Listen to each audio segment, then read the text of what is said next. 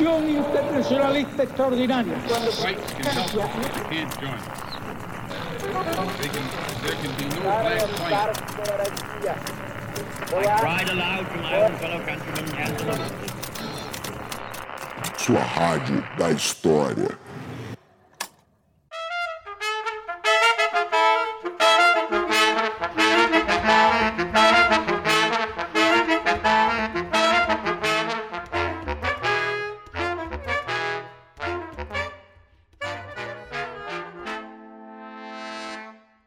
dia, boa tarde, boa noite, demônios. Como é que vocês estão nessa quarentena? A gente está aqui no nosso terceiro programa. Eu já decidi que a gente vai chamar isso aqui de um programa agora. Não vou mais chamar de conversa, ainda que talvez hoje seja a mais conversas entre as que a gente já teve até agora. Porque afinal de contas, aqui comigo para conversar com vocês está o professor Daniel Gomes, um grande amigo meu. Dani, se apresenta para a galera aí. Oi, todo mundo. Para quem não me conhece, Daniel Gomes de Carvalho, meu nome. Fui professor do Poliedro por um tempo com Rafinha. Hoje dou aula na UNB, na Universidade de Brasília, hum, onde eu dou aula de História Moderna. É a área que eu trabalho lá, a área que eu faço pesquisa. Minha pesquisa trata do século XVIII, especificamente o pensamento intelectual durante a Era das Revoluções. Estados Unidos, Inglaterra e França, os intelectuais e os pensamentos que circulam nesse lugar na passagem do século XVIII para o século XIX. Essa é a área na qual eu atuo como historiador, fazendo pesquisa, buscando fonte primária. Muito bom, Dani. Então é o seguinte, na nossa conversa, no nosso programa de hoje, a gente vai fazer uma, aqui uma discussão que, na verdade, eu e o Dani a gente já tem há alguns anos. Essa discussão, obviamente, tomou um corpo muito diferente conforme foi passando o tempo, conforme a gente foi lendo as coisas, mas era um assunto que a gente revisitava com alguma constância. O que a gente quer discutir aqui hoje com vocês é a transição da Idade Média para a Idade Moderna, entender quais são as possíveis rupturas, se elas existem, se elas não existem, ou onde elas existem, entender também suas possíveis permanências.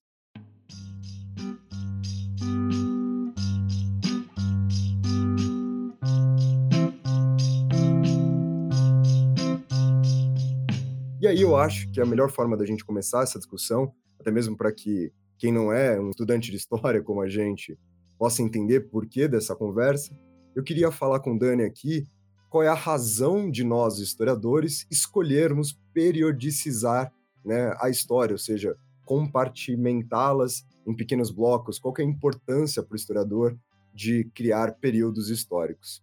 Eu acho que a primeira coisa que a gente pode dizer, sobretudo para quem não é da área de história, é uma coisa que a gente sempre fala né, nas nossas aulas, mesmo no ensino médio aquele chavão. Ora, o homem que está vivendo na Idade Média não sabe que está vivendo na Idade Média. Não sabia que estava vivendo na Idade Média. Ele não estava lá no meio da França e dizia: Nossa, estou no período feudal. Por mais que pareça óbvio, é uma coisa que às vezes as pessoas esquecem.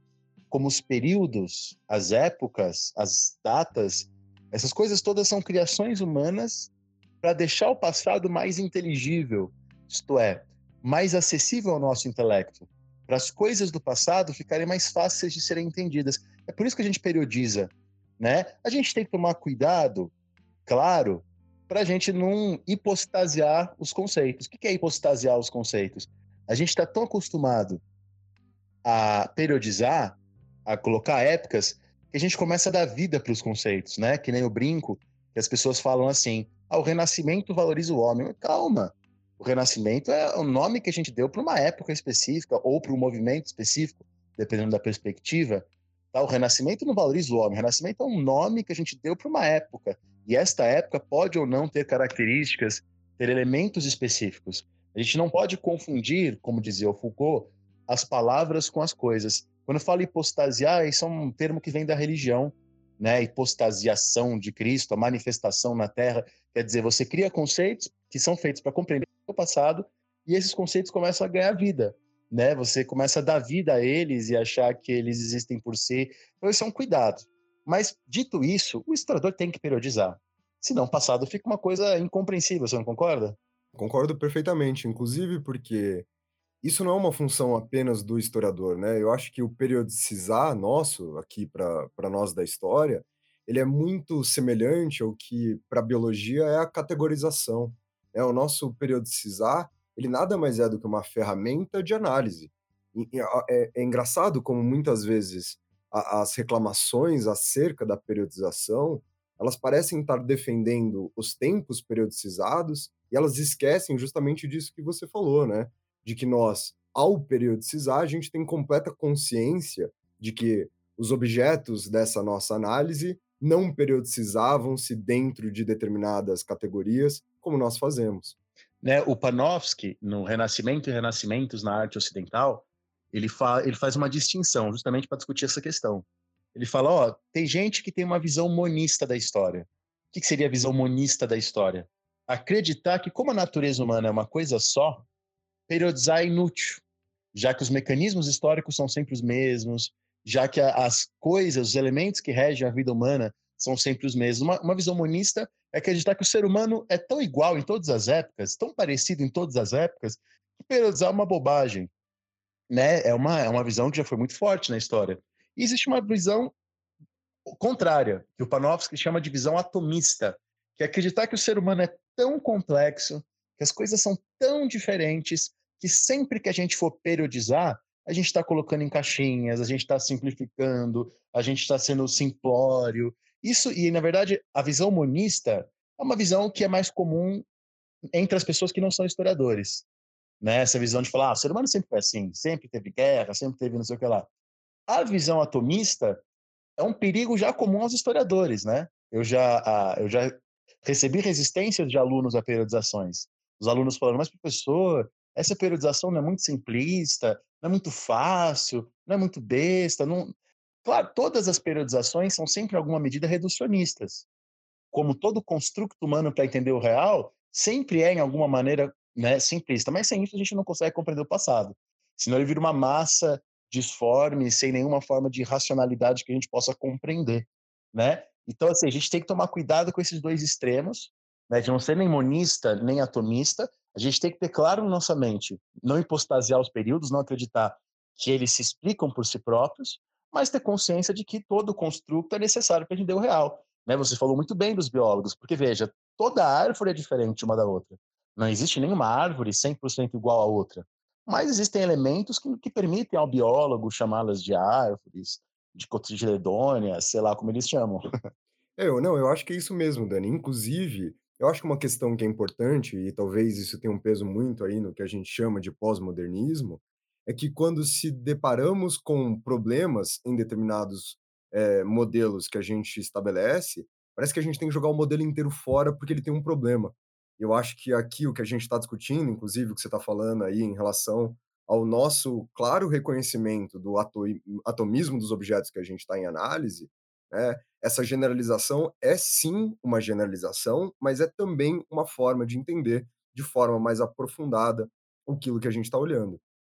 É um instrumento, né? Toda periodização não deixa de ser um instrumento para o historiador compreender o real, né? Claro, a gente tem que fazer duas observações aqui, agora já entrando um pouco no objeto do que a gente vai discutir hoje. Toda época tem rupturas e continuidades. Então, assim, existe hoje uma continuidade em relação à Idade Média? Claro que existem, nos costumes, nas maneiras, nas religiões, tem várias coisas da Idade Média que sobrevivem até os dias de hoje. Sempre tem continuidades. De maneira também que sempre tem rupturas.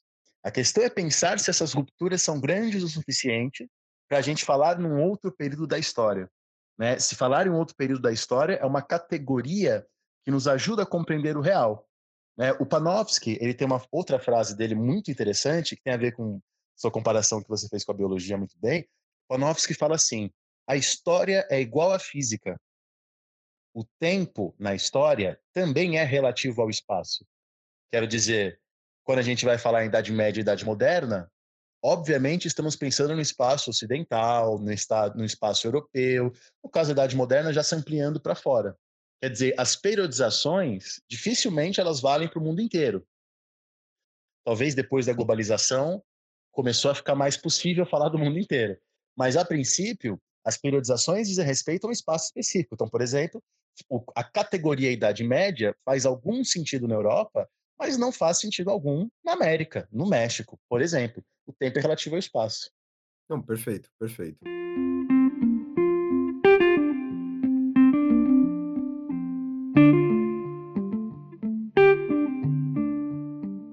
Então, vamos aproveitar que agora a gente definiu essas bases aqui, os nossos ouvintes entenderam qual é o propósito da nossa conversa e qual é o propósito justamente da gente se importar com as questões das periodizações. E vamos começar essa nossa discussão tentando aqui, é, de alguma maneira, ilustrar um significado para a palavra moderna. Afinal de contas, a gente tem um emprego no nosso vocábulo, nas nossas conversas cotidianas do uso moderno, com alguma constância, mas nem sempre com o significado que a gente vê aí dentro do rótulo desse período específico, que é a Idade Moderna. Lembrando justamente que dentro dessas periodizações, a gente chama aqui, né, convencionadamente, de Idade Moderna, tudo aquilo que vai de 1453, né, o marco da tomada de Constantinopla pelo Império Turco-Otomano, ou também né, 1453, que é a data final da Guerra dos 100 Anos, até a Revolução Francesa, até, portanto, 1789. Então, Dani, você consegue me dar um panorama aqui do que significa a palavra modernidade? É, sim. Então, hoje a gente vai um pouco também de desconstruir repensar essas balizas cronológicas, mas vamos começar do começo, né? Vamos falar sobre a palavra moderno. Os primeiros empregos da palavra moderno que a gente tem notícia datam daquela época do final do Império Romano, começo da Idade Média, né? alguns chamam de Antiguidade Tardia. Gelásios, Cassiodoro, teóricos cristãos chamavam de modernos o cristianismo e chamavam de antiquas as religiões de Roma. Então, moderno, aqui as religiões pagãs, né, como eles chamavam. Moderno significa novo. Então, moderno tem aqui uma coisa, eu diria, mais quantitativa do que qualitativa. E por que, que eu digo isso? Porque, por exemplo, no século XII, já pulando aí 1.200 anos, quando os escolásticos na Universidade de Paris começaram a usar Aristóteles, eles se diziam modernos, quer dizer, novos, porque eles estão usando Aristóteles. Os mestres transalpinos, aquilo que na história ficaram conhecidos como góticos, claro que também não foram eles que se chamaram de góticos, isso é uma invenção renascentista, eles, os mestres transalpinos, se chamavam de modernos. Então, o estilo que a gente chamou de gótico era chamado de estilo moderno na Baixa Idade Média, nos séculos 11, 12, 13, 14. Então, até aqui, moderno significa recente, significa presente, aquilo que o Kozelek chama de historiografia aditiva. Né? O moderno não é uma época, o moderno não é a morte de algo anterior, o moderno é só algo que acrescenta. Agora, quando que moderno, além de novo, passou a significar claramente também melhor, superior? É no Renascimento. Isso é uma coisa interessante, né? Porque a gente falou agora há pouco que os medievais não diziam que viviam na Idade Média. Contudo, os renascentistas diziam que com eles começava uma época moderna. Quer dizer, o Renascimento ele tem uma especificidade histórica que é ele se periodizou a si próprio. Petrarca, Petrarca nasceu em 1304, morreu em 1374. O Petrarca já dividia os períodos em médium tempos, período medieval, e modernos tempos, período moderno. Quer dizer, é no Renascimento que se cria essa, essa ideia de Idade Média, essa ideia de Idade Moderna. Então, essa periodização que a gente usa, Antiguidade, Clássica, Idade Média Idade Moderna, é uma periodização inventada pelos próprios renascentistas. Eles diziam que com eles morria a Idade das Trevas, a Idade Média, como eles vão chamar, e renasciam as glórias desse mundo clássico, deste mundo moderno. Tá? O Vasari, o Vasari, para quem não sabe, foi um pintor do Renascimento, nasceu em 1511, morreu em 1574, e também foi uma espécie de historiador, entre aspas, do Renascimento. O Vasari escreveu uma história do Renascimento. E nessa história ele fala: existe uma maneira antiga de pintar, que é a maneira greco-romana, uma maneira velha, que é a maneira gótica e bizantina, e uma maneira moderna, que é a maneira dos homens do Renascimento, ele usava a expressão rinascita, em italiano, que estão retomando essas glórias do mundo clássico. Então a palavra moderno já é começa a ser empregada mais ou menos como um período histórico. Olha que curioso, durante o próprio Renascimento. Muito embora, e aí o Kozelek, o historiador famoso, bastante conhecido, já morto, né? Morreu é, em 2006, o Kozelek. O Kozelek já vai dizer que tudo bem, que com os renascentistas começa isso.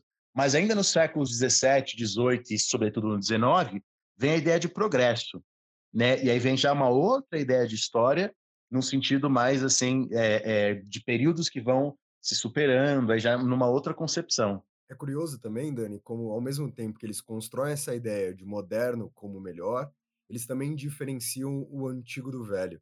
é, essa valoração acerca das palavras em relação às suas periodizações, diz muito já sobre essa divisão inicial e do papel que a Idade Média passa a representar para esses renascentistas.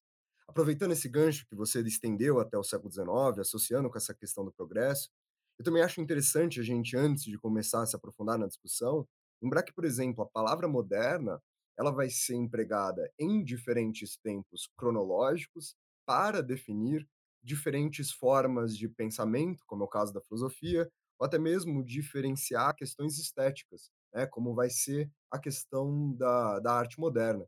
Quando a gente fala em idade moderna para a história, em filosofia moderna e em arte moderna, a gente não necessariamente está discutindo o mesmo recorte de tempo.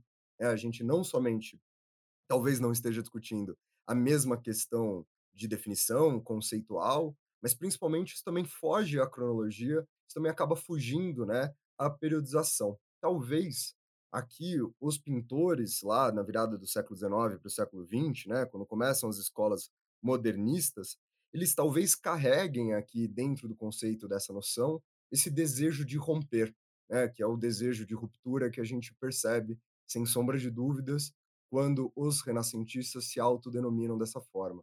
Embora nos renascentistas ainda não haja bem a ideia de progresso, ainda né, o renascimento diz, porque eu já, já vou aproveitar para fazer a nossa primeira crítica ao ensino tradicional de história que tem nas escolas.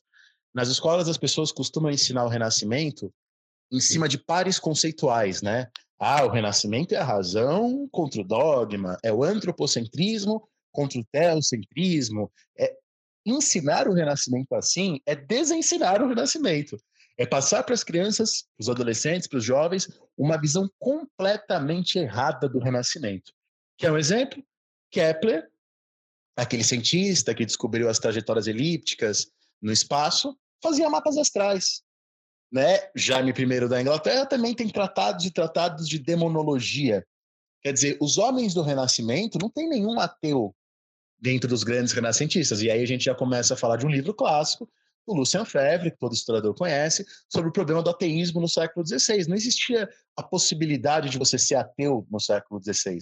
O movimento ateu é do século XVII, já após a época convencionada como Renascença.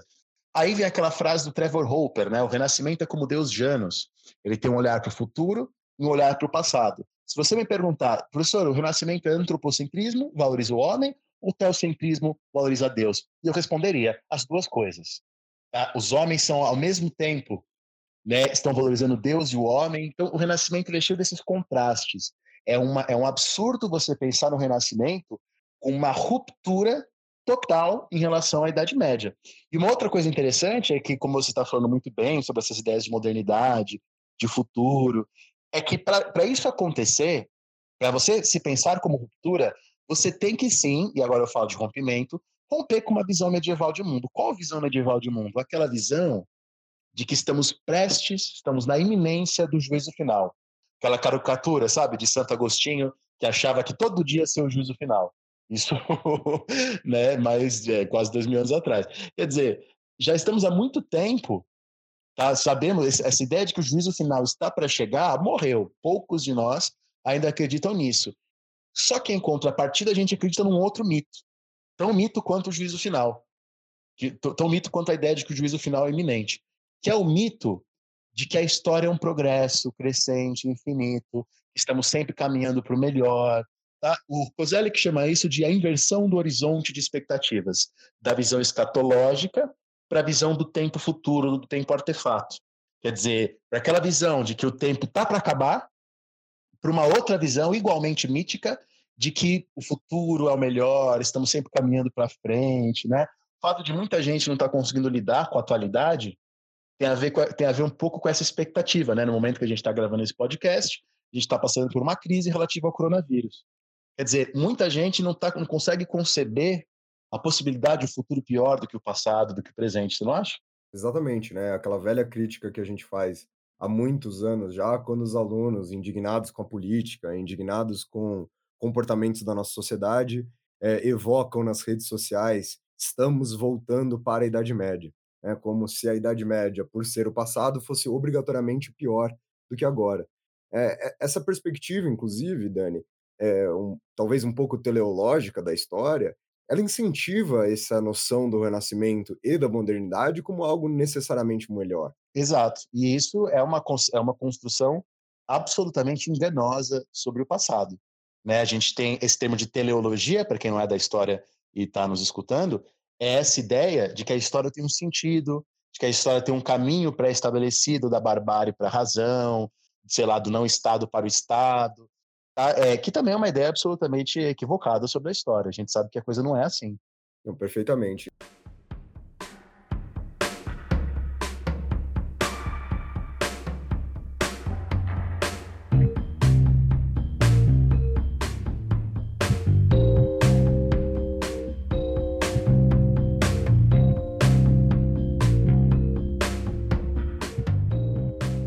Agora a gente deu uma, fez uma abordagem um pouco mais ampla, a gente fez uma abordagem já um pouco maior, que a gente pode começar a aprofundar. Você prefere aprofundar essa nossa discussão começando por qual dos tópicos aí que a gente linkou para discutir? Bom, vamos começar, então já estabelecer, a gente estabeleceu acho muito bem as bases para a discussão aqui. Vamos começar dizendo ao, a, ao público sobre uma visão, que eu acho para a gente desconstruir essa visão, que é a nossa posição, que é a visão do Legoff. Né, o Jacques Legoff foi no século XX um grande clássico né, na história da Idade Média. E o Legoff tem um texto, aqui na minha edição em francês da Gallimard, de 1977, chamado Por uma Outra Idade Média. Tá? E nesse texto do Legoff, ele advoga em prol de uma ideia de uma longa Idade Média. Então, para o Legoff, é, vou citar ele aqui, eu peguei a anotação aqui.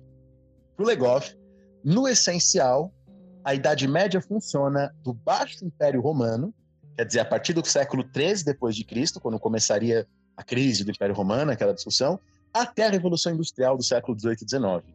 Então, para o Legoff, não existe ruptura entre a Idade Média e a Idade Moderna. Quer dizer, claro que existem mudanças, mas na visão do Legoff, nenhuma dessas mudanças é profunda o suficiente para a gente falar numa Idade Média e numa Idade Moderna. Para o Legoff, a modernidade é só no século XVIII e XIX. Para o Legoff, este período entre o final do Império Romano e a Revolução Industrial é o período de uma longa Idade Média, de um longo período medieval. E ele tem argumentos para isso, né? Vale a pena ressaltar aqui que, antes da gente entrar nos argumentos do próprio Legoff, que quando o Legoff apresenta essa ideia, ele está inserido num contexto histórico, justamente que a historiografia está tentando né, se organizar de forma mais clara, de forma mais profunda, de, de maneira contrária àquela perspectiva teleológica sobre a qual a gente estava falando, né? De maneira contrária ao positivismo, de maneira contrária às formas até então tradicionais da produção histórica. E aí o Legoff ele produz isso, né, num desejo de bater de frente, num desejo de se opor, num desejo de construir uma nova história, como inclusive, né, a gente vai acabar dando esse nome para essa produção historiográfica, e ele faz isso inserido né, em duas coisas muito importantes. A, a, primeira é a ideia de longa duração, do Fernando Brodel, e a segunda, né, na própria história das mentalidades. E aí, o que, que acontece? Né? A história das mentalidades, como ela se apoia muito no âmbito estrutural, ela acaba priorizando a identificação das tradições e das continuidades históricas, que é justamente aquilo que o Legoff vai fazer nessa obra que o Dani apontou. É, o problema é que esse modelo metodológico ele tem dificuldades de lidar com processos de quebras, ele tem dificuldades de lidar com transformações muito repentinas, né, como são casos de revoluções, por exemplo. Então, por isso que a discussão do renascimento, né, ela vira uma área facilmente nebulosa para esse tópico. Porque assim, se a gente for pensar, você falou muito bem, né? Ele está escrevendo num contexto de predominância da história das mentalidades. Tá? Vale lembrar que pouco antes dele lançar esse texto por uma outra Idade Média, o Leroy Ladurie lançou em 74, na revista dos Anali, a História Imóvel. Tá? Então eles estão dentro daquela escola famosa histórica, que é a escola dos Anali, e eles estão pensando o seguinte, é, o leitor que não é historiador talvez nunca tenha pensado nisso. Quando a gente faz um discurso histórico na escola, num cursinho pré-vestibular, a gente sempre está enfatizando nas aulas as mudanças, as rupturas. Então a gente vai falar sobre a expansão marítima, a gente vai falar sobre o renascimento, sobre a reforma, quer dizer, a gente está priorizando aquilo que mudou. Só que a gente esquece aquilo que não mudou. E é exatamente esse o argumento do Legoff. Legoff vai dizer, até o século XIX, a maioria da população ainda está vivendo nos campos. Até o século XIX, a maioria da população ainda não tem contato com cidades. Até o século XIX, a maioria da população é tão supersticiosa, para usar um termo que, que as pessoas usam hoje, que também é um termo preconceituoso, mas elas são tão supersticiosas, entre aspas, quanto as pessoas da Idade Média. Quer dizer, desde enquanto isso mudou? E em contrapartida, lembre-se que na Idade Média existiam universidades, as universidades foram criadas no século XII. Lembra que na Idade Média você tinha cidades, o Hip Hand já tem vários, tinha já antigos trabalhos excelentes sobre as cidades medievais. Lembre-se que na Idade Média já havia cruzamentos diversos entre Ocidente e Oriente, e atualmente os exploradores estão mostrando mais cruzamentos ainda, mais um mito que vocês aprenderam na escola e que eu vou desconstruir agora. Ora, quando os turco-otomanos tomam Constantinopla, eles barram as rotas terrestres para as Índias. Isso também é equivocado. As rotas terrestres não são barradas. Outro equívoco que as pessoas aprendem na escola. Ah, depois da expansão islâmica, o Mediterrâneo fecha. Não tem mais comércio no Mediterrâneo para os católicos. De novo, isso que foi uma tese defendida pelo Henri Pirenne quase 100 anos atrás, também é equivocado. Sabemos que o oceano, é, o mar Mediterrâneo, né, nunca foi fechado pelos islâmicos. Os islâmicos fecharam a mar. Sabemos hoje que também isso, isso é, é, é uma bobagem. Quer dizer, então sabemos hoje sobre a riqueza da intelectualidade medieval, a pujança do comércio medieval, a importância das cidades medievais, das universidades medievais, tudo isso, né? Lembra Magna Carta, João I de Avisa, as ordenações alfonsinas portuguesas, a riqueza que a gente vê hoje na Idade Média, deixa um pouco obscurecida essa ideia de uma grande transição, de um nascimento da modernidade. Então, tudo isso vem corroborar essa proposta do Legoff, que apesar de tudo eu discordo. Mas ela é importantíssima, a ideia do Legoff, embora eu discorde, ela é importantíssima para a gente não esquecer das continuidades. Para a gente não cair nessa ideia de uma grande ruptura da Idade Moderna com a Idade Média para a gente perceber de uma vez por todas que é absolutamente equivocada aquela tabelinha que os professores fazem no ensino médio. Ah, o Renascimento é o antropocentrismo, a Idade Média é o teocentrismo. O Renascimento é a razão, a Idade Média são as trevas. De forma alguma.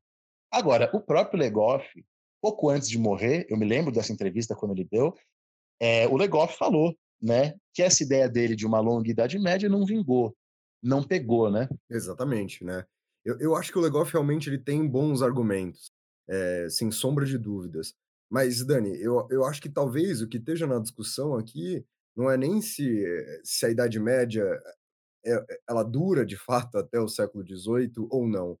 Até mesmo porque, e aí de novo, né, sobre a questão das periodizações, o que, que a gente está chamando de Idade Média? Né? É, é curioso a gente pegar um período histórico de mil anos e acreditar que ainda dentro do mesmo espaço, ou seja, ainda que a gente esteja pensando ali né, no Ocidente europeu, ainda que a gente esteja pensando nos arredores do atual território da França, de que o comportamento político, econômico, social, ou até mesmo para a gente se apoiar no Legoff, das mentalidades, tenha sido exatamente o mesmo ali dentro desses mil anos. Né? Óbvio que essas transformações elas também acontecem ao longo do período medieval. E é óbvio que essas transformações também acontecerão né, nessa passagem do que a gente está convencionando chamar de Idade Média para o que a gente vai chamar de Idade Moderna. Eu acho que a gente pode agora escolher, sei lá, começar a discutir política, pensar em quais são as permanências, pensar em quais são as possíveis rupturas e aí apresentar, né, talvez uma conclusão para esse tema, depois a gente passa para mais um outro. Estou escolhendo aqui começar por política, porque talvez a gente esteja passando pelo mais complexo dos temas já logo de uma vez. É, então vamos fazer essa ideia de dividir, né? Vamos ver, tem ruptura na política, tem ruptura na economia, tem ruptura nas mentalidades, na sociedade, na religião, mas lembrando para quem está escutando a gente que essa separação, de novo, é um artifício intelectual. Na prática, ela não existe. Na prática, política, economia, sociedade, religião, mentalidade, está tudo junto misturado. Né? Na prática, essas coisas se influenciam reciprocamente. A gente separa para tornar mais inteligível, mais acessível ao nosso intelecto, mas não porque essas coisas estão separadas. Mas dito isso, vamos pensar em política.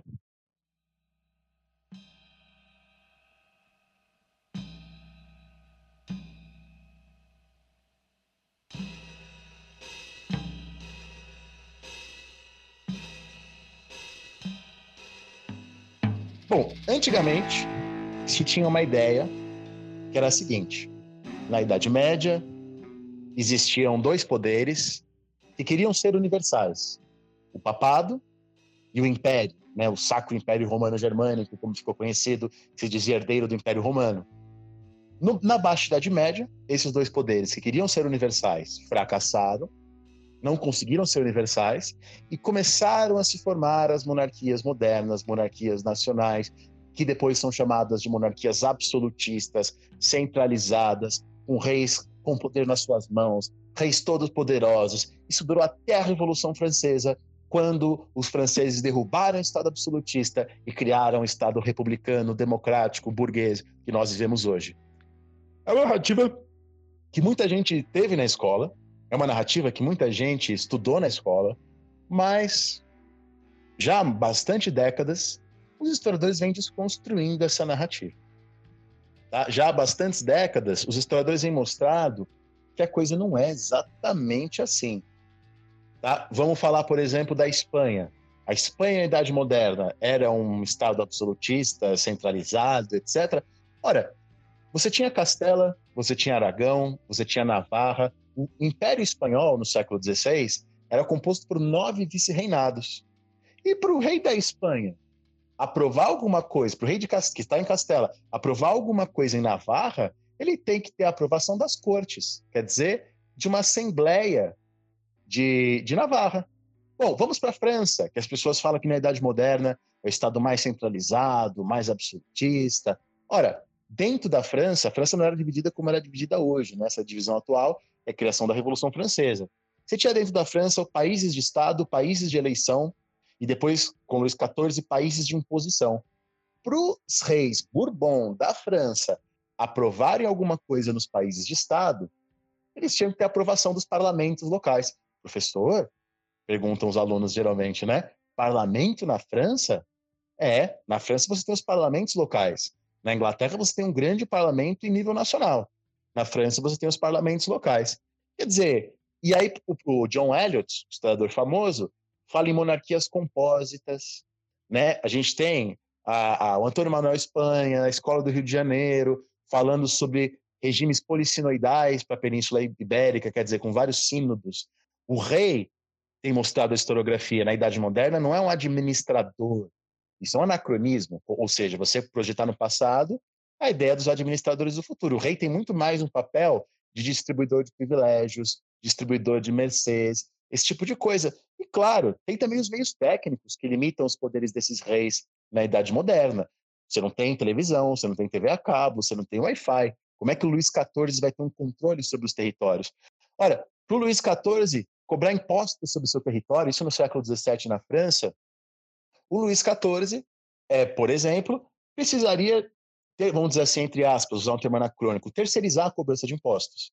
Quer dizer, havia funcionários que compravam o cargo de cobradores de impostos, né? ou que pagavam uma renda para serem cobradores de impostos. Esses caras cobravam os impostos, ficavam com o dinheiro da cobrança de impostos e pagavam uma renda para o rei. Então, era o arrendamento da cobrança de impostos. A burocracia moderna, o concurso público, essas coisas são invenções pós-Revolução Francesa.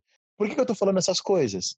Ora, perceba que se os estados modernos não são tão centralizados quanto se imaginavam antes, a ponto de alguns historiadores nem chamarem de estados. Tá? Giovanni Muto, da Universidade de Nápoles, se eu não me engano, ele falava em fragmentos de estatalidade. É, então, quer dizer, isso seria um argumento para falar que não há uma ruptura tão grande entre a Idade Média e a Idade Moderna, você não acha? Não, eu acho que você também tangencia um ponto outro que corrobora com essa ideia de permanência, que é a gente está chamando de Estado um, um, aparelho de governo, né? Mas em nenhum que a gente está chamando de Estado, pelo menos até agora, a gente está usando isso como uma forma de dizer da administração da coisa pública, ou esse Estado enquanto algo pertencente à coisa pública, né? É um Estado ainda de bases extremamente patrimonialistas. É um Estado ainda de que o rei está preocupado não em gerenciar a nação, eu sei que esse termo também é anacrônico até o final do século XVIII, mas que esse rei está preocupado em gerenciar a manutenção do poder da sua própria família, de que esse rei está interessado em ceder privilégios, em vender né, essa cobrança de impostos, em arrendar essa cobrança de impostos não preocupado com o, o PIB da França do século XVI, mas preocupado com as rendas da sua família e a forma com a qual ele pode usar essas rendas da sua própria família e o seu estatuto de rei para manter a sua família numa condição de poder. Eu acho que aqui a gente encontra com certeza uma permanência em relação ao que a gente estava discutindo até agora. Para não falar o fato né, de vários reis não saberem nem a língua da sua, não falarem a mesma língua da sua população, até porque a língua das populações europeias não era unificada ao longo da Idade Moderna. A unificação das línguas é uma coisa que vai se configurar muito mais no século XIX. Para falar de uma maneira mais simples, dentro da Inglaterra se falava várias línguas inglesas e outras línguas celta, etc. Dentro da França vai se falar várias línguas francesas. É depois que vai se padronizar, dizer, ó, oh, esse é o francês correto, esse é o francês equivocado. Prova disso é a documentação que está tratando de Shakespeare. Tá? Por exemplo, quando eu fui dar uma olhada nessa documentação no semestre passado, no que diz respeito a isso, às vezes escrevia Shakespeare com X, às vezes escrevia Shakespeare com dois S. Quer dizer, essa estabilidade no nome que a gente tem nos dias de hoje não existia nessa época. Tá? E a maioria das pessoas também não sabia nem a data. Não, não, essa contagem do tempo exata que a gente tem hoje é uma coisa da Revolução Industrial uma coisa que tem a ver com trabalho industrial. Não havia uma contagem exata do tempo, não havia uma estabilidade do nome. Tem aquele livro clássico da Natalie Davis, né, O Retorno de Martin Guerre, que ela fala de um homem tá, que saiu de casa por vários motivos, não vou falar aqui para não me alongar muito, e depois um outro homem se fez passar por ele. E, foi, e acreditaram que ele de fato era o Martin Guerre. Quer dizer, ela usa esse, essa história, uma história que ela encontrou na documentação, para discutir o que é ser, o que é uma pessoa, o que é identidade, o que é estabilidade identitária na idade moderna. E não existia como existe hoje. Hoje a gente tem essa coisa, eu sou o Daniel, eu tenho nome, tenho uma data de nascimento, vivo há tantos anos, a gente projeta que as pessoas sempre souberam isso. Aquelas teorias que hoje, né, pouca gente acredita, de que os portugueses já sabiam que o Brasil existia e esconderam isso do mundo, são baseadas em documentações de pessoas que falaram, portuguesas que falaram, ah, eu estava lá no Brasil 30 anos atrás, só que 30 anos atrás era bem antes de 1500. Porém, a, essa leitura da documentação foi errada porque aconteceu que as pessoas não tinham essa contagem certinha do tempo nessa época, né? Não, perfeito, cara. Eu acho que só para a gente poder voltar na discussão mais clara em relação à questão política, eu acho que a gente pode separar, então, aqui agora, talvez o que seja um Estado moderno, o que seja um Estado centralizado e o que seja um Estado absolutista. Eu acho que muitas vezes a gente acaba usando essas três denominações como sendo sinônimos, no entanto, elas, ah, inclusive, elas podem ser complementares, né? A gente pode ter um Estado moderno centralizado, a gente pode ter um Estado moderno absolutista, a gente pode ter um Estado centralizado é, absolutista, mas não tão moderno assim. Antes de você ajudar a apoiar no, nessa resposta, eu gosto sempre de pensar num, numa questão em relação, principalmente, é, aos estados ibéricos, ou seja, ao Portugal e Espanha. Porque a gente discute muito a precoce centralização do poder ali naquela região. Mas talvez justamente por ter sido precoce, ou seja, por ser ali no momento transitório, né? Se a gente pensar na formação do Reino de Portugal, se a gente pensar na própria Revolução de Avis, ela está ali bem na virada da Idade Média para a Idade Moderna, mas como esses estados, como essas formas de governo ainda se apoiam bastante em valores completamente medievais. É, você mencionou aí as ordenações alfonsinas, eu queria lembrar aqui das ordenações filipinas, né? Como o código de leis, como o, o código jurídico espanhol e português também, né? Porque a gente está na, na, União Ibérica aqui, na virada do século XVI para o século XVII, ele é muito fortemente categorizado por uma premissa essencialmente medieval, que você inclusive pontuou agora há pouco, que era a disputa de poder né, entre o, a Igreja Católica e o Império. Mas aí eu queria lembrar, Dani, que essa disputa de poder, a gente também usa a palavra poder de forma um pouco aberta demais, abrangente demais. Mas como talvez ali no medievo, o que ditasse as regras que hoje a gente entende como regras da política, como regras da razão, eram valores religiosos, eram, portanto, valores morais. E aí eu estou dizendo isso justamente porque Portugal e Espanha, precocemente centralizados, eles carregam ali nas ordenações filipinas, tem uma que eu adoro, inclusive eu sempre mostro para os alunos, um valor moral para as regras que deveriam estar tá sendo políticas, deveriam estar tá sendo, né, do campo já da razão, ainda muito forte. Então, você consegue ajudar a gente a separar o que é um Estado moderno, o que é um Estado centralizado e o que é um Estado absolutista? Porque aí eu, eu digo assim com clareza, Rafi, agora já me posicionando. Estado moderno e centralizado, se a gente entender Estado moderno centralizado como um Estado no qual as leis são unificadas, o direito é racional unificado, o Estado tem o um monopólio da violência, o Estado tem um exército, uma polícia unificada, leis unitárias. Se isso for Estado moderno, que é a definição que se tem, com certeza não existe isso na Idade Moderna. Tá? Quer dizer, isso é um produto século XIX. A gente só vai ver isso com clareza no século XIX, assim, leis unificadas, uma, um, um, direito unificado e racional, uma diplomacia unificada, impostos unificados. Na Idade Moderna, a gente vai ter, e aí agora eu vou defender o argumento da ruptura. O que a gente vai ver na Idade Moderna é o embrião dessas coisas. A gente verá na Idade Moderna os estados começando a adotar o direito romano, os efetivos dos exércitos aumentarem profundamente.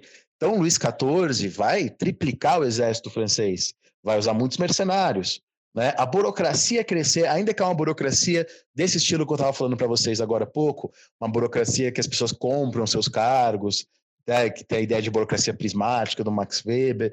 Então, ao longo da Idade Moderna, a gente começa a ver o nascimento da diplomacia, os impostos estatais aumentando. Então, durante a Guerra dos 100 Anos, o rei da França cria a talha real, o primeiro imposto nacional da França.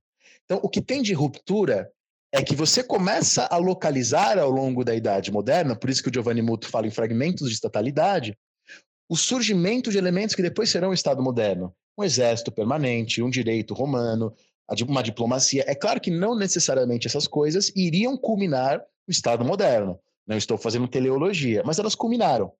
Tá? São essas coisas que o Perry Anderson chama de as linhagens do Estado absolutista.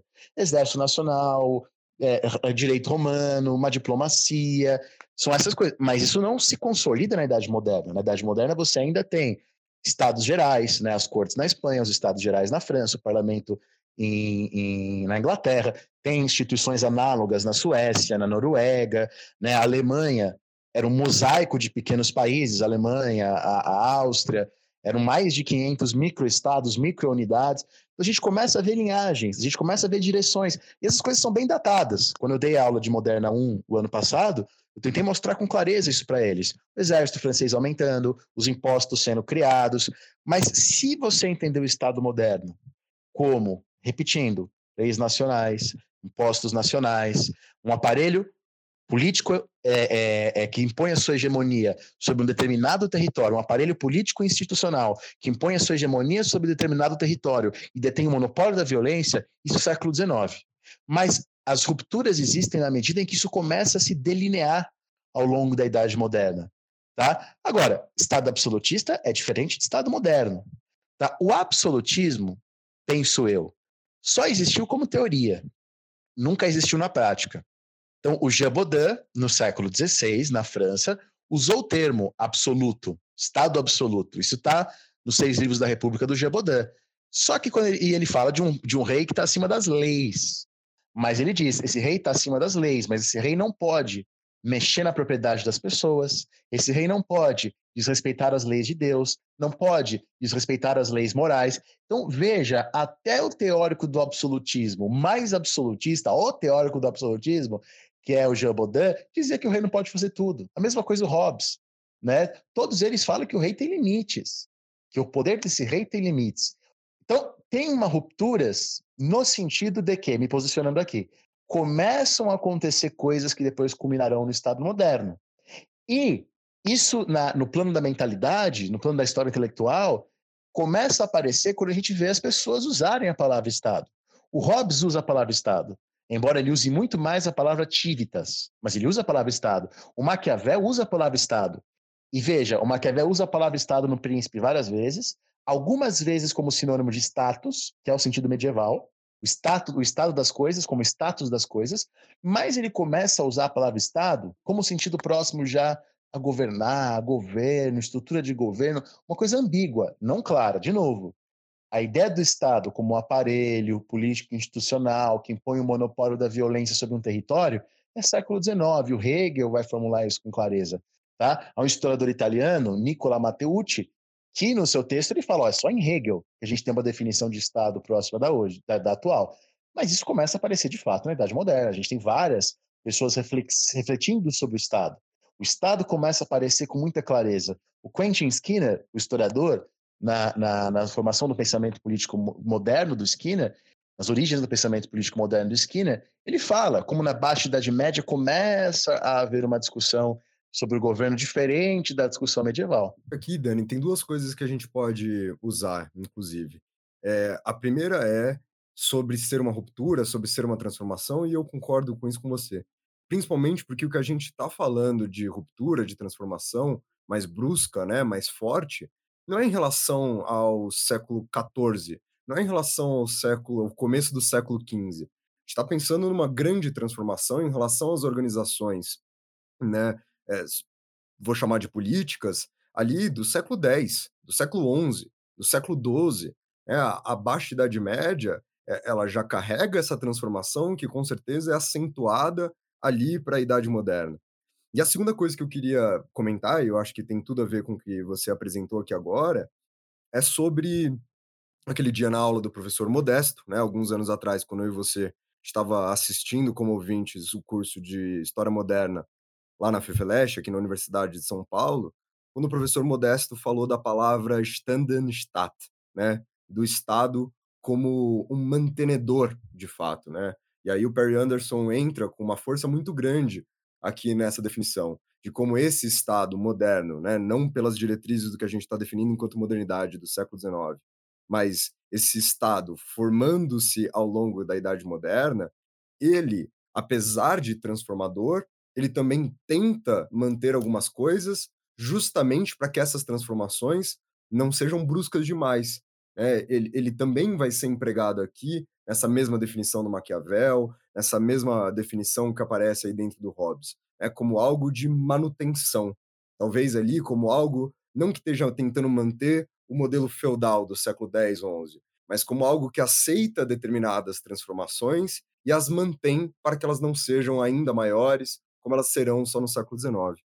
É, o, o Perry Anderson, nas linhagens do Estado absolutista, ele tenta se contrapor a uma ideia marxista. Ele é um marxista, mas um marxista heterodoxo, claro, que tenta se contrapor a uma visão marxista ortodoxa sobre a formação do Estado absolutista. Veja, alguns textos que o Marx diz que o absolutismo é um Estado proto-burguês. Não é ainda o Estado burguês, mas ele começa a favorecer a burguesia. Há textos do Engels, que o Engels fala que o Estado absolutista ele está meio que acima das classes, no sentido de que ele promove um equilíbrio entre a burguesia ascendente e a nobreza decadente, contrapondo-se a Marx e Engels, apesar de usar também o método marxista do materialismo histórico dialético. Perry Anderson diz que o Estado absolutista, quer dizer, quando ele fala Estado absolutista, é um nome que ele dá para o Estado na Idade Moderna. Perry Anderson não acha, ele fala isso várias vezes no texto, que é um Estado supercentralizado, que pode tudo. Inclusive, Perry Anderson diz no texto que o termo absolutismo é um termo incorreto. É o termo impreciso, que ele usa só porque é o termo que as pessoas usam, é o termo corrente. Mas ele entende que aquilo não corresponde à realidade, esse nome. Mas, enfim, o Perry Anderson diz que esse Estado, na Idade Moderna, é um Estado que, na verdade, se centraliza parcialmente, quer dizer, adota o direito romano, e aí tem a importância dos juristas medievais, começa a ampliar os seus exércitos, começa a ampliar a, a sua burocracia, tudo isso para proteger a nobreza das revoltas camponesas, das insurreições. Então, é uma, ele usa essa expressão, é uma carapaça política para manter a nobreza como classe social privilegiada. Claro que, como marxista, ele entende a nobreza como classe e não como ordem. Quer dizer, na visão dele, houve uma transformação política da Idade Média para a Idade Moderna. Então, houve uma ruptura, na visão do Perry Anderson, que são as linhagens que ele coloca. Cresce o exército, cresce a diplomacia, uso do direito romano. Mas essa transformação política é feita para manter. Tá? E eu já vi gente usando o Perry Anderson, olha que, que absurdo, para defender a ideia de uma longa idade média. Só que o Perry Anderson fala várias coisas. primeiro ele deixa claro, e tem vários outros trabalhos, né, o Norbert Elias, para pegar um clássico, que vão dizer que uma nobreza moderna é completamente, muito diferente da nobreza medieval.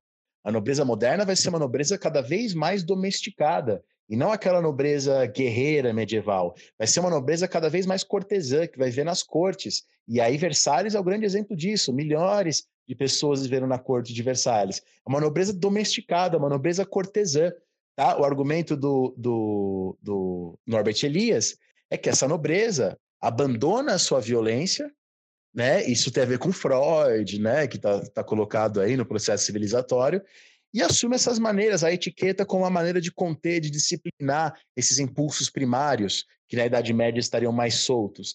Então, se há uma permanência, porque como a gente falou no começo do podcast, sempre há permanências, há uma mudança muito fundamental no próprio caráter dessa nobreza.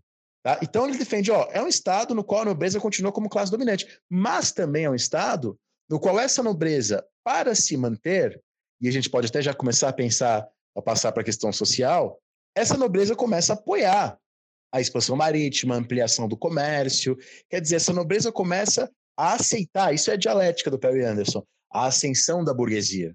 Né? A ascensão da burguesia é um efeito colateral dos mecanismos estatais para manter os privilégios da nobreza. Quer dizer, o Estado, para se fortalecer, apoia a colonização, apoia empreendimentos comerciais, aí vem o tal do mercantilismo, que você falou muito bem num podcast anterior aqui. Até mesmo porque, né, Dani, se a gente parar para pensar é, nesse argumento ruim, né, de que o Perry Anderson ajudaria a fortalecer essa ideia da longa Idade Média, esse argumento ele é tão ruim que ele perde a essência da ideia do Perry Anderson, né, que essa nobreza só se submete a esse adestramento, eu gosto dessa palavra que você usou, vou usar ela aqui também, justamente porque ela perde a sua função social primordial, que é a da defesa, que é a de garantir a proteção lá do mundo feudal no século X, XI.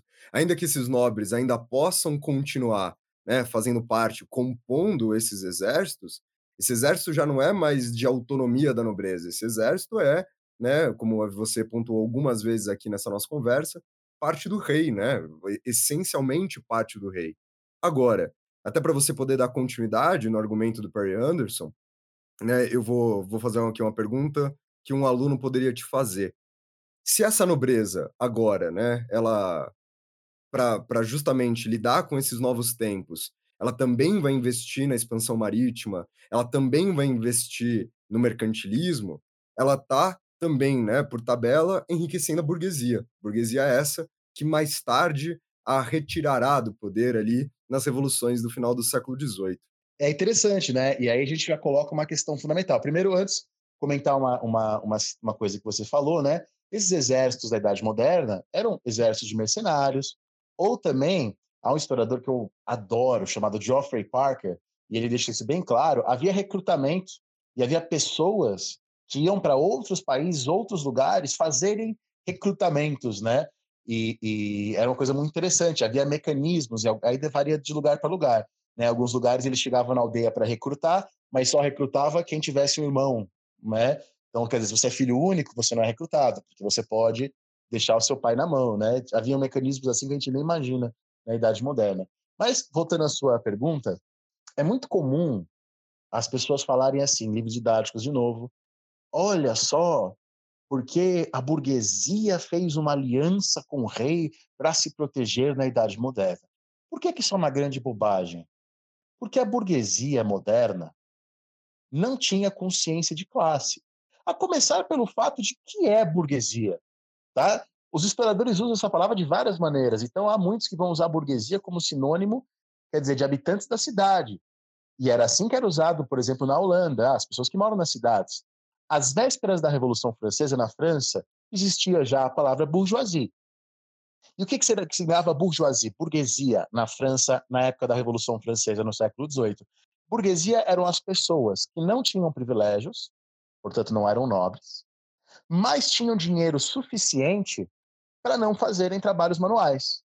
Então, aquilo que nós chamamos hoje de profissionais liberais, professores, é, advogados, eram burgueses. Então, eu e você, enfim, éramos burgueses, essa concepção de burguesia usada na França do século XVIII. Além também dos comerciantes. Então, a noção de burguesia é o quê? Tá? Ainda não estamos no mundo capitalista. Chamar de burguês os donos do meio de produção é muito complicado. Então, ó, convencionando, que é o que faz o Perry Anderson, chamar de burguesia as classes médias, isso é, aqueles que não eram nem nobres, nem pessoas que precisavam fazer trabalhos manuais, de fato a burguesia cresce ao longo da Idade Moderna. Mas a burguesia não tinha consciência de classe. Então não dá para a gente falar a burguesia quer. Hoje, às vezes dá para falar, às vezes é bem claro isso. A burguesia quer dizer empresariado rural e urbano apoiando candidatos específicos nas eleições. A gente vê esses comportamentos.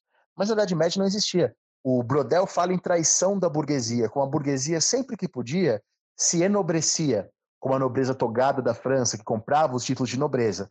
Mas a própria expressão traição da burguesia, que o Brodel usa, é complicada porque pressupõe que ela tinha um certo a seguir, que ela tinha consciência de classe, mas ela não existia. Então, é, é, anacronismo você pensar assim, nossa, a nobreza favoreceu a, a, expansão da burguesia com a expansão do comércio, das colônias. Que burra essa nobreza. Ela está favorecendo um mundo que depois vai, vai destruí-la. Ora, é evidente, é óbvio, que as pessoas na época não tinham consciência disso, né? Muito bom isso aí que você está apresentando, né? Essa questão, inclusive, sobre a consciência de classe burguesa, se ela existe ou não, a gente até pode se aprofundar num, num próximo encontro, aqui numa próxima conversa, para a gente pensar né, numa questão meio thompsoniana, né? Ele diria aí que a ação da burguesia, enquanto burguesia, seria anterior à consciência de classe. Mas, já aproveitando a questão da burguesia e a gente pensando nessas transformações, eu acho que é impossível a gente discutir essa passagem da Idade Média para a Idade Moderna sem a gente pelo menos esbarrar na questão da produção artística, né? na questão que a gente vai chamar aqui de renascimento cultural artístico.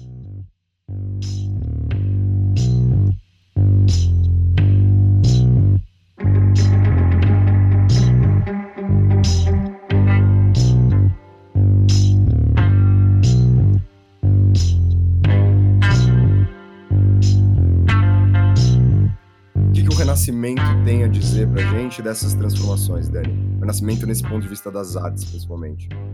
Então, e é curioso também como as pessoas fazem muitos, muitas confusões também em relação a isso, né? Porque você tinha, você tem uma figura que emerge aí a partir do século XIV, que é a figura do humanista.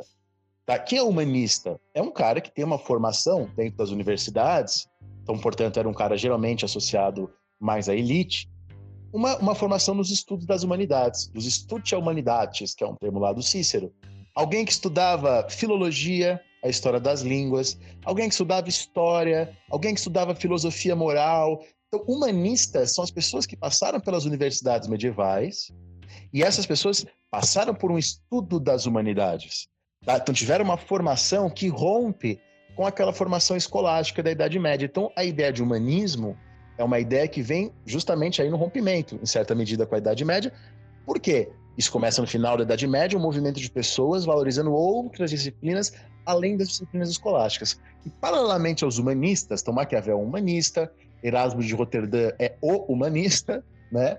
Você tem os artistas, que já é uma outra formação. Apesar dos livros didáticos costumarem confundir as duas coisas, chamar o, o movimento artístico de humanismo, enfim. Os artistas eram pessoas que não eram, na época do Renascimento, distintas dos artesãos. Tá? Então, essa coisa de eu sou um artista é uma coisa que no Renascimento começa a ter algumas, alguns elementos de separação da arte do artesanato, mas esses elementos ainda estão muito mal colocados, muito nebulosos. Então, Leonardo da Vinci, Rafael, Michelangelo, todos eles passaram como aprendizes no ateliê. E esse aprendizado é diferente da universidade. A universidade onde formam-se os humanistas, os ateliês onde formam-se os artistas. E nessa formação, é uma formação que é muito semelhante, porque é isso que ela é, à formação das corporações de ofício. Ele entrava como aprendiz, depois se tornava mestre, podia abrir, né, podia se tornar um mestre e, e dar aulas para as outras pessoas. Então, nas cidades italianas, o ateliê do Michelangelo, o ateliê do Rafael, são ateliês importantíssimos. E, bom, a coisa que o Panofsky, que é o meu historiador preferido do Renascimento, deixa bem claro é, é, é a autoconsciência que esses artistas tinham. Porque esses artistas vão chamar a arte da Baixa Idade Média de gótica para chamá-la de bárbara, né? Então, a, essa arte, as igrejas, de, a Catedral de Notre Dame, ela não tem nada a ver com os visigodos. Esse termo gótico é um termo pejorativo, como depois vai ser também o termo barroco. Se o barroco e o gótico são termos pejorativos criados pela posteridade, O Renascimento e também o Iluminismo, em contrapartida, são autoconscientes, né? Então, eles dizem que eles estão rompendo, como a gente falou no começo do podcast, com essa maneira antiga de produzir. Mas além das artes, quando a gente vai pensar em, em ruptura e continuidade, a gente não pode deixar de pensar na ciência e na magia. Então, ó, eu vou citar aqui Eugênio Garran, Ciência e Vida Civil no Renascimento Italiano, página 11. Ele fala, ó, magia e ciência, poesia e filosofia misturavam-se e auxiliavam-se nesse período da Renascença, tá? Então veja, como falamos também já hoje, esses homens do Renascimento, esses cientistas ou proto-cientistas do Renascimento, eram pessoas ainda muito ligadas à magia, pessoas ainda muito ligadas a isso. Porém, o historiador Paulo Rossi, sem deixar de considerar isso que eu estou falando, a importância da magia, do hermetismo, né, das tradições associadas a Hermes Trismegistus, sem deixar de notar isso, ele mostra que há uma ruptura fundamental no mundo moderno, no campo do pensamento científico. Por quê? Para a gente falar de maneira resumida. O que seria, por exemplo, o pensamento mágico? Eu sou detentor de uma verdade oculta, de uma verdade escondida, e eu, detentor dessa verdade oculta, dessa verdade escondida, a passo para os meus discípulos. A magia estaria profundamente ligada a essa ideia. Ao passo que a ciência moderna que começa a emergir vai falar em métodos, vai falar de, uma, de algo que seria absolutamente universalizável, a ponto de Galileu dizer o seguinte: o Galileu falava, ó, oh, a Bíblia é a palavra de Deus. Deus escreveu a Bíblia com palavras humanas. Só que a Bíblia não serve para explicar a natureza. A natureza, diz Galileu, também é criada por Deus, mas ele usou uma outra linguagem. Qual linguagem? A matemática. O livro da natureza está escrito em linguagem matemática. Quer dizer, quando o Galileu fala isso, há uma separação clara, há uma ruptura clara em relação ao mago gnóstico. O mago, como Marcílio Fitino, como Pico della Mirandola, como aquele que atraía a partir da magia, de invocações, de talismãs, em relação a alguém que tem um método, em relação a alguém que já começa a pensar numa separação entre o mundo natural e o mundo divino, até chegar ao século XVII e o Descartes já falar, não, numa separação entre a res cogitans e a res extensa, né, entre o pensamento e o mundo material. E tudo isso eu vejo como rupturas profundas no, no, no campo das mentalidades da ciência em relação à Idade Média. A questão é que isso fica restrito a uma elite. A questão é que isso não é algo que se difunde para a população como um todo. Tá? O Jean Delumeau, ele mostra na sua história do cristianismo como até o século XVI a maioria dos cristãos não sabia o Pai Nosso. Essa coisa de que todo cristão sabe o Pai Nosso, todo cristão sabe a Ave Maria. Isso que a gente acha que sempre existiu é uma criação da contra-reforma. E aí vem um outro elemento fundamental para a gente pensar a ruptura entre a Idade Média e a Idade Moderna, que é a quebra desse monopólio da Igreja Católica, que é a reforma protestante. A ideia de que eu, lendo a Bíblia, posso, né, a ideia do livre exame da Bíblia, a ideia da livre, do, do, do, livre exame da Bíblia, que levou o Hobbes a dizer né, que hoje qualquer rapariga, uma frase do Hobbes, que sabe o mínimo de inglês acha que pode desvendar a, as ideias de Deus. Quer dizer, a reforma protestante ela é fundamental para noções como individualismo, para a própria emergência do liberalismo que vem de países protestantes, que é também ligada aos radicalismos que surgem. Lembra que durante as revoluções inglesas, no século XVII, a partir da Bíblia, como mostra o Christopher Hill, no Mundo de Ponta Cabeça, as pessoas começam a criar ideias radicais, né, de defender a propriedade comum da terra, por exemplo, a partir de elementos da Bíblia. Ora, tudo isso é moderno, no sentido de idade moderna, né? É, o próprio Bossuet, mais tarde, né, também apoiado na Bíblia, ele cria um sustentáculo para o que a gente estava chamando do Estado absolutista até agora. Eu acho que a questão das reformas religiosas, que inclusive a gente pode se aprofundar num, num outro dia, ela é essencial, assim, para mim, Dani. Eu acho que, inclusive, se a gente voltar para o nosso começo da discussão, já para a gente encerrar, já para a gente trazer uma conclusão aqui para quem está escutando a gente até agora, para quem aguentou a gente até agora, na própria ideia do Legoff, ou seja, no próprio método da história das mentalidades, né, a transformação de mentalidade gerada pela, é, pela reforma protestante, pelo Lutero, em 1517, depois né, pelo Henrique VIII, ou pelo calvinismo, é, é, ela é um dado a ser pontuado aqui sem sombra de dúvidas. Né? Se há uma transformação de mentalidades da Idade Média para a Idade Moderna, esse é com certeza um marco deles. Então, eu, eu acho que a gente tem aqui uma conclusão de que, obviamente, essas permanências existem, né? obviamente que há continuidades da Idade Média para a Idade Moderna, afinal de contas, Legoff não é um louco, né? aliás, quem seria a gente de estar tá falando se ele é ou não é um louco? Obviamente que essas permanências, obviamente que essas continuidades acontecem, que talvez eu entre aqui em choque com você é a gente mensurar o tamanho dessa transformação, a gente mensurar não o tamanho da transformação, porque eu acho que a transformação ela é significativa, ela é muito grande, mas talvez a gente mensurar a, a dimensão da intensidade num curto espaço de tempo que essa transformação possa ter acontecido. Porque o que eu entendo é que essa transformação ela é diluída, de que essa transformação ela se dilui, né, desde a baixa Idade Média até ali, eu diria que por volta do século XVII, que ela tem uma, uma transformação um pouco maior. Inclusive, né, para a gente tratar isso aqui, eu queria trazer um livro, eu queria fazer uma citação que está aqui no Christopher Hill, né, no começo do século das revoluções, é, ele fala duas coisas que eu acho que são importantes. A primeira é, ele termina a introdução dizendo: a transformação que ocorreu no século XVII é então muito mais que simplesmente uma revolução constitucional ou política, uma revolução na economia, na religião ou no gosto estético. Ela abarca a vida em seu todo. Duas concepções de civilização entraram em conflito. Uma usava como modelo absolutismo francês, a outra a República Holandesa. Eu acho que ele mostra como essa transformação do século XVII, que ela veio se germinando desde trás, ela é mais intensa aqui. E ele inclusive ressalta é, dizendo sobre o início do século XVIII. E aí, em contrapartida com o que você estava falando sobre a questão né, da, daquilo que é considerado pejorativamente como um, uma superstição. Ele diz assim: em 1714, fadas, feiticeiras, astrologia e alquimia não eram mais vistas com seriedade por pessoas esclarecidas. E aí eu não vou nem entrar aqui no mérito de se essas pessoas são ou não esclarecidas, mas com a percepção sobre o que aquilo antes era normal, de deixar de ser normal, de se tornar uma coisa inferiorizada, marca aqui uma transformação.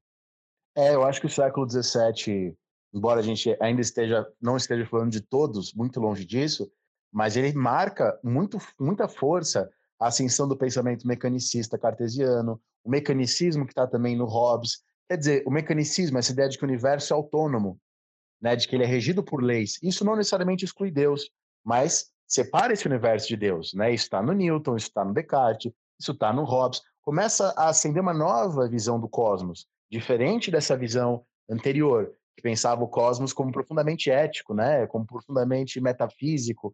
Quer dizer, quando Aristóteles falava que a gravidade existe, que nós somos atraídos pela Terra, porque a Terra é o nosso lugar natural. O Aristóteles falava isso. Quando Aristóteles fala isso, ele está unindo física e metafísica. Quer dizer, essa força física que nos atrai da Terra para a Terra ela tem uma significação maior, é porque a Terra é o nosso lugar. Quando eles falam que a natureza é regida por leis autônomas, eles estão separando a ética e a física. A física e a metafísica, para ser mais preciso. Isso é uma transformação que se dá sobretudo no século XVII. Para não falar de outras. No século XVII, a gente tem a Guerra dos 30 Anos. E o que a Guerra dos 30 Anos representa?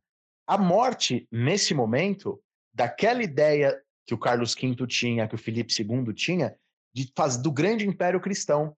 A Paz de Westfália, de 1648, que encerra a Guerra dos 30 Anos, consolida um sistema interestatal também diferente. Por isso que há quem fala que a Idade Moderna começa após a Guerra dos 30 Anos.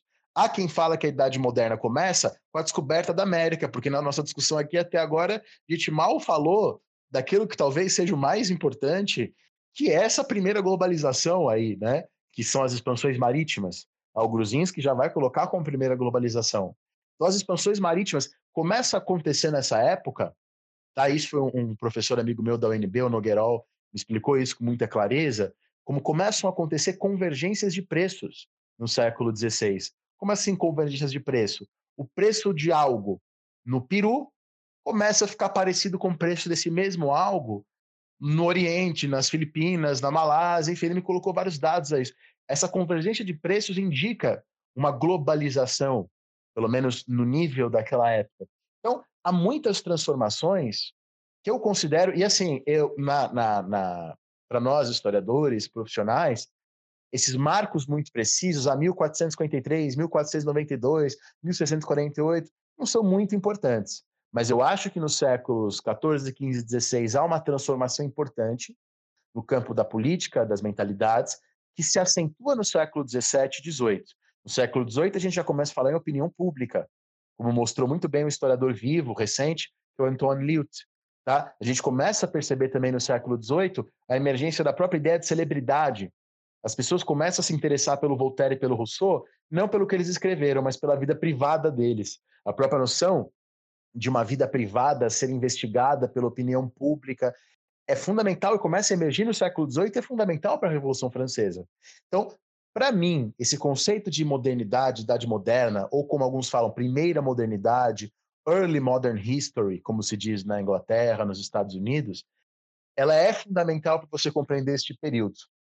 Um período de transição, não chamaria de transição porque a rigor, Rafinha, Toda época é uma época de transição de uma época para outra.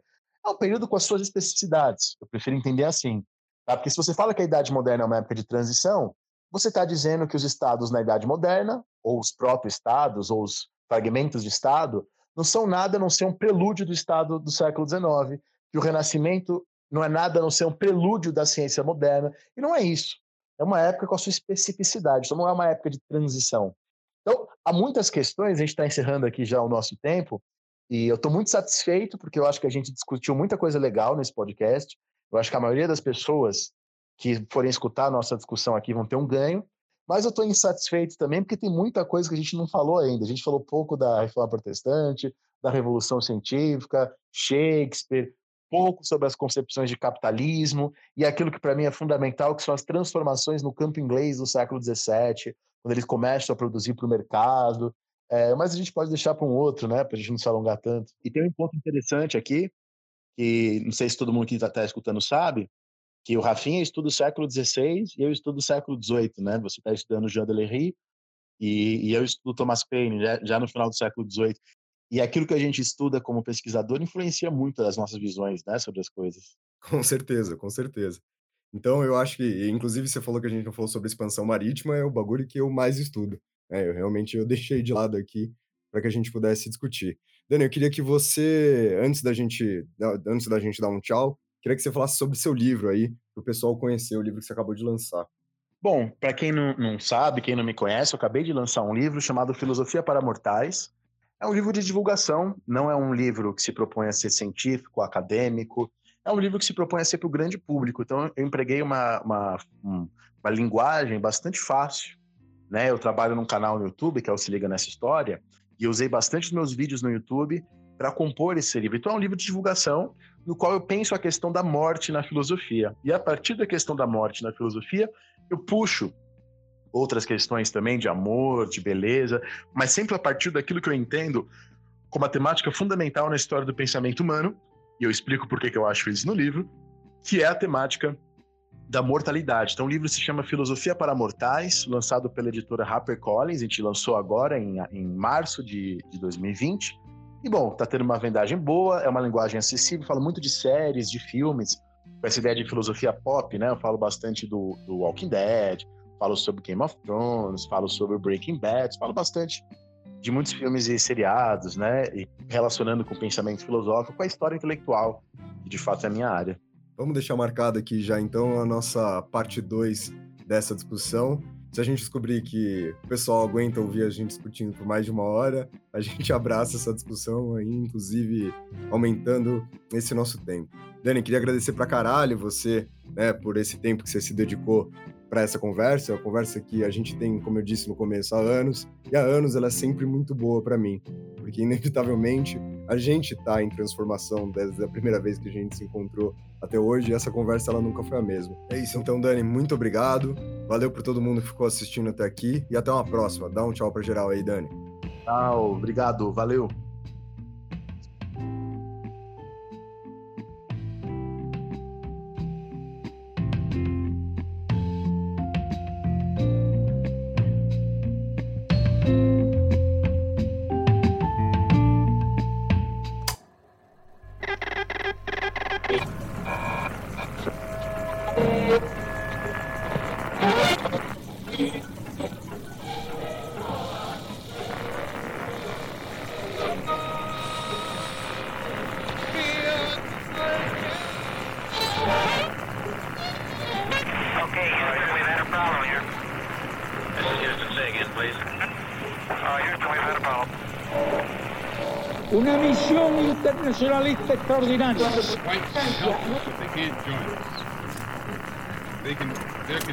Black white. I cried aloud to my own fellow countrymen and to the world, but no one paid any attention. Sua rádio da história.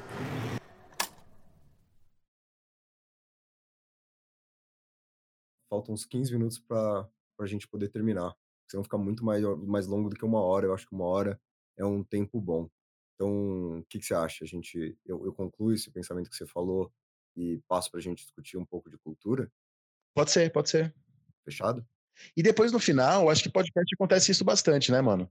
Fala, puta, a gente não falou disso, não falou disso, não falou disso, deixemos pra uma parte 2. Empolgamos. Perfeito, perfeito. E aí, cara, foi impressionante. Passou uma hora aqui num piscar de olhos, cara. Num piscar de olhos. quatro minutos para dar uma hora. Caralho. Nossa, a gente fala pra caralho, né? Ah, mas é gostoso, né, cara? Podcast é legal porque você não preocupa com a imagem, então você vai rolando, vai deixando.